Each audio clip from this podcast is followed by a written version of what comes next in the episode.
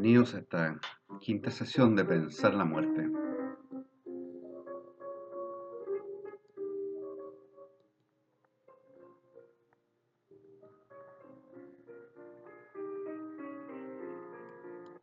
Bien, en esta sesión vamos a analizar el parágrafo 47 de Ser Tiempo que Heidegger dedica particularmente a un tema que eh, va a ser decisivo a la hora de interpretar el fenómeno de la muerte. El título del parágrafo es La posibilidad de experimentar la muerte de los otros y de aprender el Dasein entero. Ese es el título, ¿no? De manera que lo que está en cuestión acá, eh, sintéticamente podríamos decir, es, ¿es posible experimentar efectivamente la muerte de los otros? Eh, como es sabido, prácticamente desde el inicio de Ser y Tiempo, Heidegger enfatiza como indicaciones formales del Dasein no solamente la primacía de la existencia por sobre la esencia, ya dijimos lo que esto significaba, sino también lo que denomina el ser cada vez mío, la Gemeinigkeit. Eh, esto que nosotros habíamos dicho, que la existencia se pronunciaba eh, desde el pronombre personal yo soy, tú eres. Eh, con ello, desde el principio, mm, Heidegger parece subrayar el carácter individual e intransferible de la existencia humana. El Dasein es el ente que soy cada vez yo mismo, su ser, va a decir Heidegger, es siempre el mío. No obstante, junto a este carácter eh, intransferible de la existencia, Heidegger afirma también la cooriginalidad del ser con, ¿no? Esto que Heidegger ya va a llamar el Mitsein.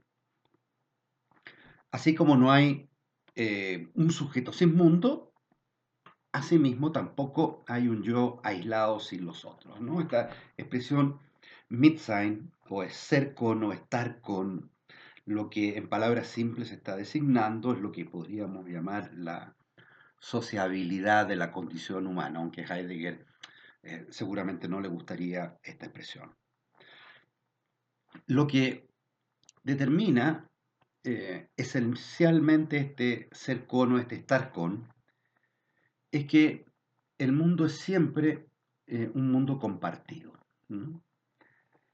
El mundo del Dasein es un, va a decir Heidegger, un mundo en común, ¿no? un Mitwelt. Eh, el sentido, en consecuencia del Mitsein, del estar con, consiste, y aquí cito, en estar los unos con los otros en el mismo mundo. Hasta ahí Heidegger, ¿no? Mm, estar, digo, los unos con, los otros en el mismo mundo, donde eh, el énfasis debería estar puesto en, esta, en este hecho de, del mismo mundo, ¿no? De compartir un mundo, ¿no? Un mundo de la existencia de un mundo en común. Eh, por tanto, mm, el estar con no consiste solamente en una especie de nudo ser con otros, sino sobre todo en el hecho de poder participar en un mismo mundo. Es esta comunidad de mundo lo fundamental. ¿no? Ahora bien, eh, precisamente esta comunidad de mundo es la que se rompe, podríamos decir, con el fenómeno de la muerte. Cito Heidegger, el morir, afirma, debe asumirlo cada Dasein por sí mismo. La muerte, en la medida en que ella es, es por esencia cada vez la mía. Está Heidegger. En rigor, y esto es lo lo importante, no podemos nunca experimentar la muerte de los otros, sino que nos limitamos a asistir a ella. Somos asistentes, somos espectadores de la muerte de los otros. De ahí una, una frase lapidaria, ¿no? Y, y, que efectivamente puede, lapidaria de Heidegger, ¿no? rotunda, que puede servir de lema para, para todo el, el parágrafo. Dice Heidegger, cito, nadie puede tomarle a otro su morir. Repito, nadie puede tomarle a otro su morir. Digo que este puede ser el lema, por decirlo así, orientativo de todo el parágrafo. Eh, diríamos, lo que está dicho acá es la, ¿cómo podríamos llamarlo? La indelegabilidad de la muerte. ¿no? Eh, la muerte es indelegable. No podemos delegar nuestra propia muerte. Y por tanto, lo que replica, por decirlo así, la muerte de los otros, es esta estructura existencial que Heidegger ha llamado, lo hemos dicho, el, el cercado es mío. ¿Mm? Eh, el fundamento de esta indelegabilidad de la muerte ¿no? reside en esta estructura eh, y en esta imposibilidad. Eh, si estar con los otros consiste esencialmente en ser en el mismo mundo, y si la muerte consiste justamente en salir del mundo, entonces, entonces la muerte es radicalmente incompartible. ¿No? podemos compartir eh, nuestra propia muerte. La distancia, por decirlo así, es una distancia irremontable, ¿no? Es una distancia abisal. Hay un abismo entre mi muerte y la muerte de los otros. Si esto es así, entonces la muerte, en tanto muerte propia, se convierte, por decirlo así, en un límite extremo de la alteridad, el otro como alteridad fundamental. ¿Mm? Diríamos, en, podríamos decir, en la muerte se nos muestra el otro con este rostro de lo radicalmente otro. Después vamos a volver al final eh, sobre este tema. Eh, avancemos un poco en la descripción que hace Heidegger de la muerte ajena y de la imposibilidad de experimentarla. El análisis de la muerte de los otros eh, surge en Heidegger de la necesidad de definir la posibilidad de aprender la totalidad o integridad del Dasein. Esto que habíamos llamado la totalidad diacrónica ¿no? o la total, totalidad narrativa del Dasein.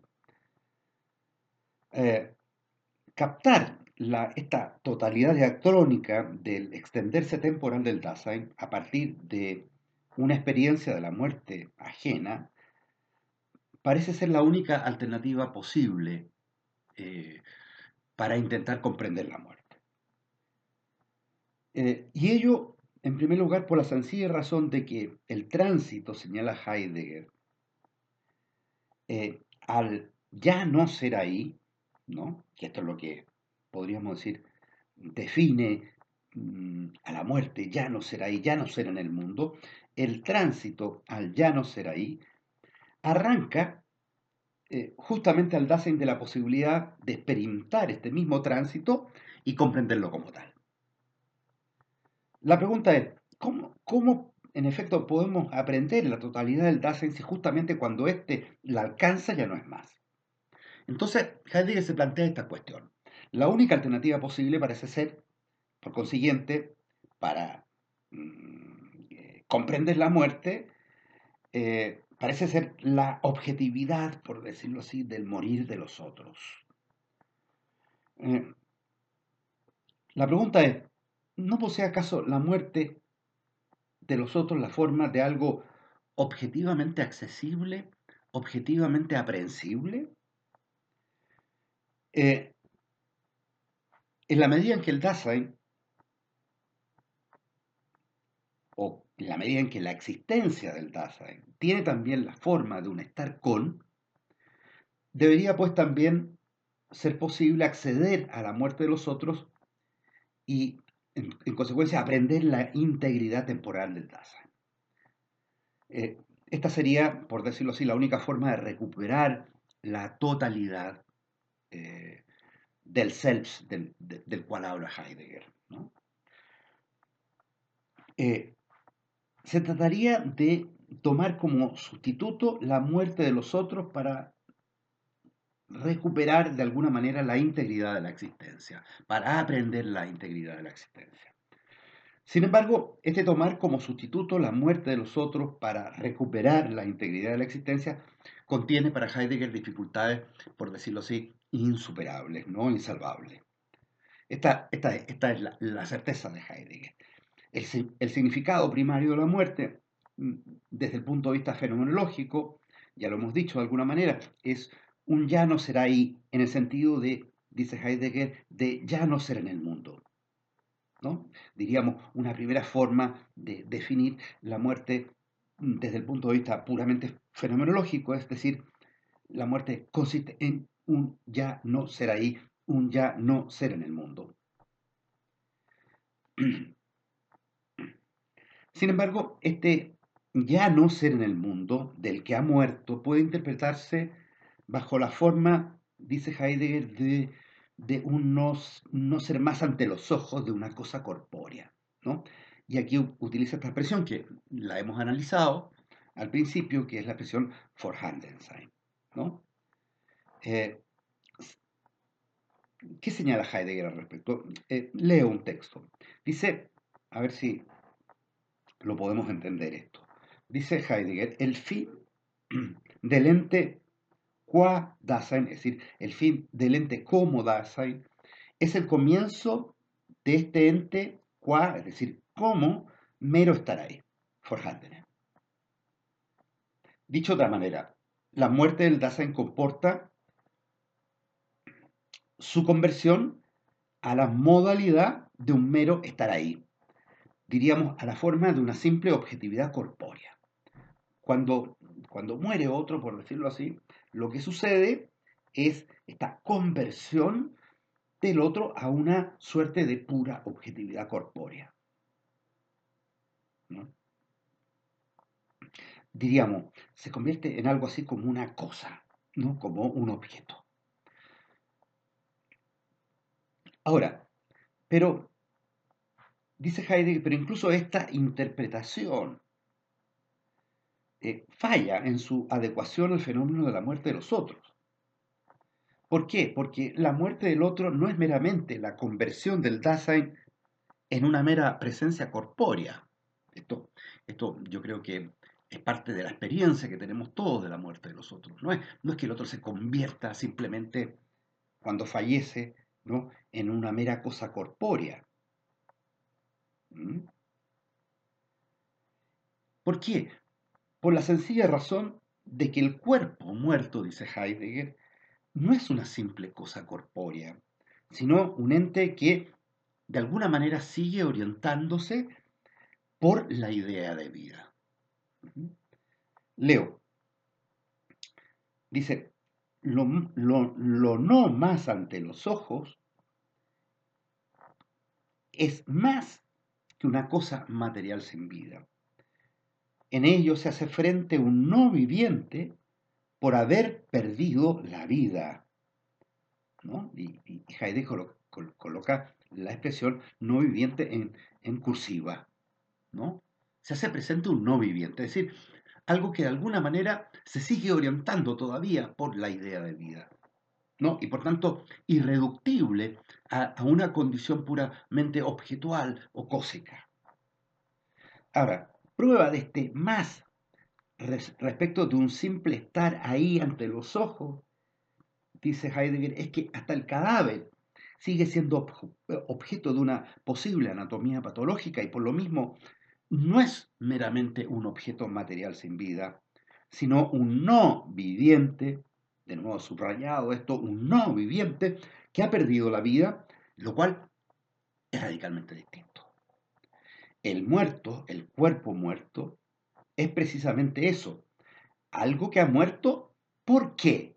No, porque ha perdido la vida.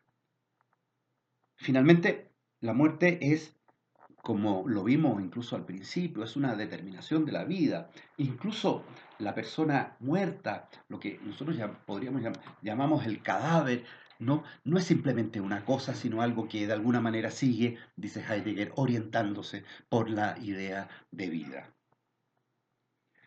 Ahora, pero hay todavía un nivel superior de análisis que hace irreductible la muerte de los otros a un ser simplemente ante los ojos, ¿no? Esta idea de Heidegger del, Vorhandensein, del ser ante los ojos, es decir, de algo puramente objetual, cósico, objetivo, ¿no? Y por tanto que de alguna manera yo puedo, por decirlo así, dominar por la vista, ¿no? Eh, este segundo más, ¿no? Eh, respecto de, del estricto estar ahí, del estricto, de la estricta condición objetiva, eh, está constituido no ya por el cuerpo muerto, dice Heidegger, sino por la persona muerta. Y aquí Heidegger juzga, perdón, juega con dos expresiones en alemán, gestorbene ¿no? y verstorbene. En alemán hay una importante matiz entre las expresiones gestorbene y verstorbene, ¿no? Eh, mientras en el primer caso se trata de alguien que simplemente ha dejado de vivir, en el segundo hay un tono más personal y familiar. Probablemente en español la palabra difunto expresa bien la diferencia respecto del mero muerto. Eh, una acotación aquí que, hace el traductor Jorge Eduardo Rivera de Ser y Tiempo. Eh, Rivera traduce der Verstorbene por el, por el difunto, el difunto. La razón fundamenta Rivera es que esta expresión en alemán se usa para hablar de los muertos de la familia, de los muertos que se recuerdan. En la expresión gestorbene, en cambio, se connota un simple dejar de vivir. Mientras en el primer caso, argumenta Rivera, se piensa el muerto hacia atrás, en el segundo, el difunto es el que pervive en el recuerdo de sus parientes o conciudadanos. Por eso pienso yo que probablemente la expresión difunto sea una buena, una, buena traducción ¿no? Eh, eh, de lo que Heidegger quiere señalar acá. ¿no? ¿Por qué? Porque la expresión difunto proviene eh, del latín defuntos, formado por el verbo fungi, desempeñar, cumplir, terminar. De, difunto sería así el que ha cumplido, terminado la vida. Pero la connotación del vocablo es decididamente más personal que expresiones tales como, por ejemplo, muerto, fallecido, en fin, finado, extinto, mm, oxiso, ¿no? que son todas esas expresiones que tenemos en, el, en español. ¿no? Eh, por ejemplo, en, un funeral no se habla de un muerto, sino de un difunto. ¿no? Eh, la diferencia fundamental entre el mero muerto y el difunto, entre Gestorbene y Verstorbene, estiman que el, difunto, dice Heidegger, es objeto de un cuidado, Besorgen. ¿no? Eh, eh, este cuidado, preocupación por el difunto se manifiesta en qué? En, fin, en los funerales, en el entierro, en el cuidado del sepulcro, en los ritos, ¿no? Pero, y aquí está el asunto, es posible este cuidado porque finalmente el muerto o el difunto es algo más que un simple útil, ¿no? A la mano. Mm, esto que, esto, que Heidegger va a llamar el, útil a la mano, ¿no? Es más que sus ándenes, ¿no? Eh, por tanto, la muerte del otro no se manifiesta ni como estar ahí objetual, como un ser ante los ojos, ¿no? Ni tampoco como un ser ante la mano. Pero igualmente es importante destacar que, sin embargo, el cuidado del difunto revela finalmente una modalidad de ser con el otro que muere. ¿no? Eh, de alguna manera podemos ser eh, con el otro que muere bajo la forma de esto que Heidegger llama el cuidado. Pero el punto aquí es lo siguiente, y esto es lo que Heidegger se está preguntando. ¿Es este ser con el difunto propiamente una experiencia de la muerte del otro? ¿Experimentamos la muerte del otro en este ser con el difunto bajo la forma del cuidado? Eh, para responder a esta, esta, interrogante es necesario eh, precisar el sentido y el alcance de, la de esta categoría que Heidegger eh, hace jugar aquí, que es la categoría del Mitsein. ¿no? ¿Por qué? Porque Heidegger precisa ¿no? que, que, el sentido del de Mitsein es, y aquí cito literalmente, es ser uno con otro en el mismo mundo. Reiteramos acá algo que ya lo habíamos señalado. Eh, lo fundamental aquí es que del estar con, de esta dimensión, por decirlo así, de ser con los otros, consiste en participar con otro en un mismo mundo. Es esta comunidad del mundo lo fundamental. Ahora, si esto es así, resulta que el cuidado del difunto no constituye propiamente una experiencia de la muerte del otro, precisamente porque la muerte significa salir del mundo. Un, un no ya poder ser en el mismo mundo. Esto yo creo que lo experimenta cualquiera cuando se va una persona querida. ¿Qué significa se va una persona querida? ¿Qué significa que muere en el sentido de que se va? ¿Mm? Que ya no participa en nuestro mundo, ya no tenemos una comunidad de mundo. ¿Mm? Aunque yo me imagine, o justo porque yo me imagino también, otro mundo. Eh, cito un texto de Heidegger al respecto. Dice Heidegger, en semejarte estar con el muerto, ya no es ahí fácticamente la persona muerta misma. Ser con o estar con siempre significa, empero, ser uno con otro en el mismo mundo. La persona muerta ha dejado, pero dejado detrás de sí nuestro mundo. Desde este pueden los supervivientes ser con ella todavía. Hasta ahí Heidegger. ¿no? Fíjense, dice, desde este pueden los supervivientes ser con ella todavía. ¿Desde dónde? Desde este mundo. Que ya no es el mundo de la persona muerta. Este es el punto. Es claro, mm, en consecuencia, que el cuidado del difunto constituye un ser con el difunto, no desde el, mismo mundo, eh, puesto que precisamente ha salido de él, sino desde este mundo. Eh, entonces, atención, no es una genuina experiencia esta de la muerte de los otros.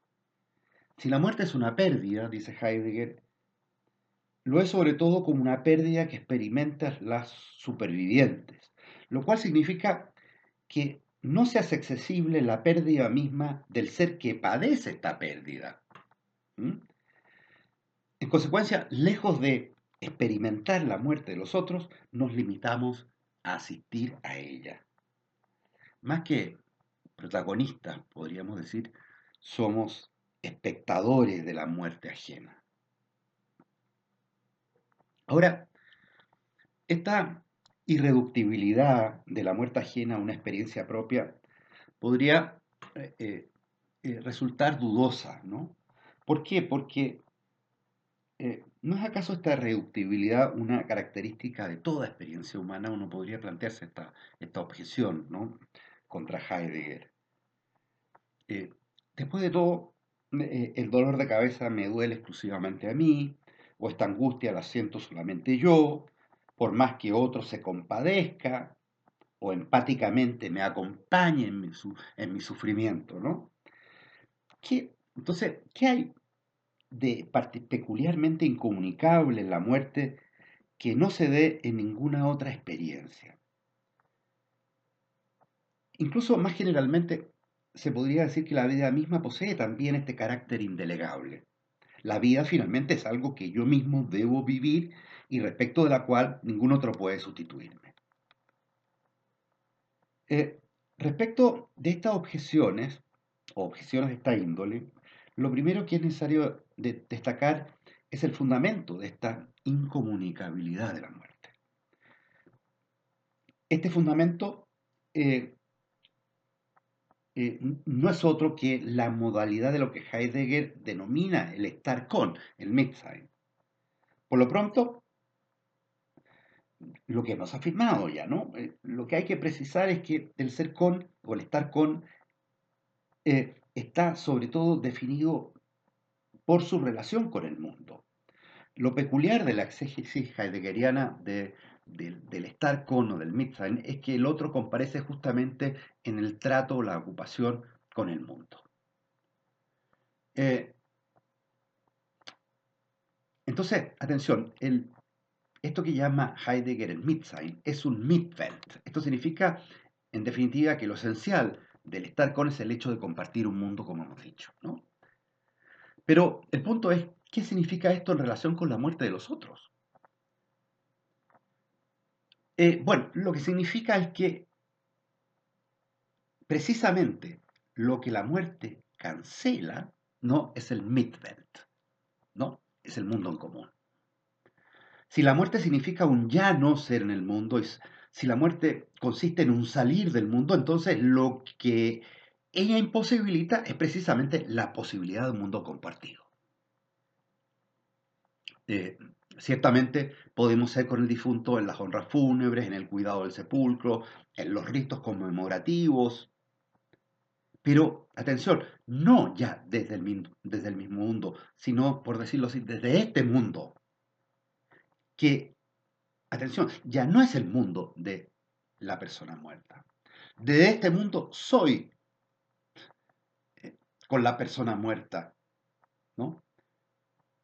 Pero este mundo ya no es el mundo de la persona muerta. Entonces, eh, lo que hay aquí es una especie de distancia insalvable entre la exclusión de cualquier experiencia afectiva, por ejemplo, y la exclusión que implica la muerte de los otros.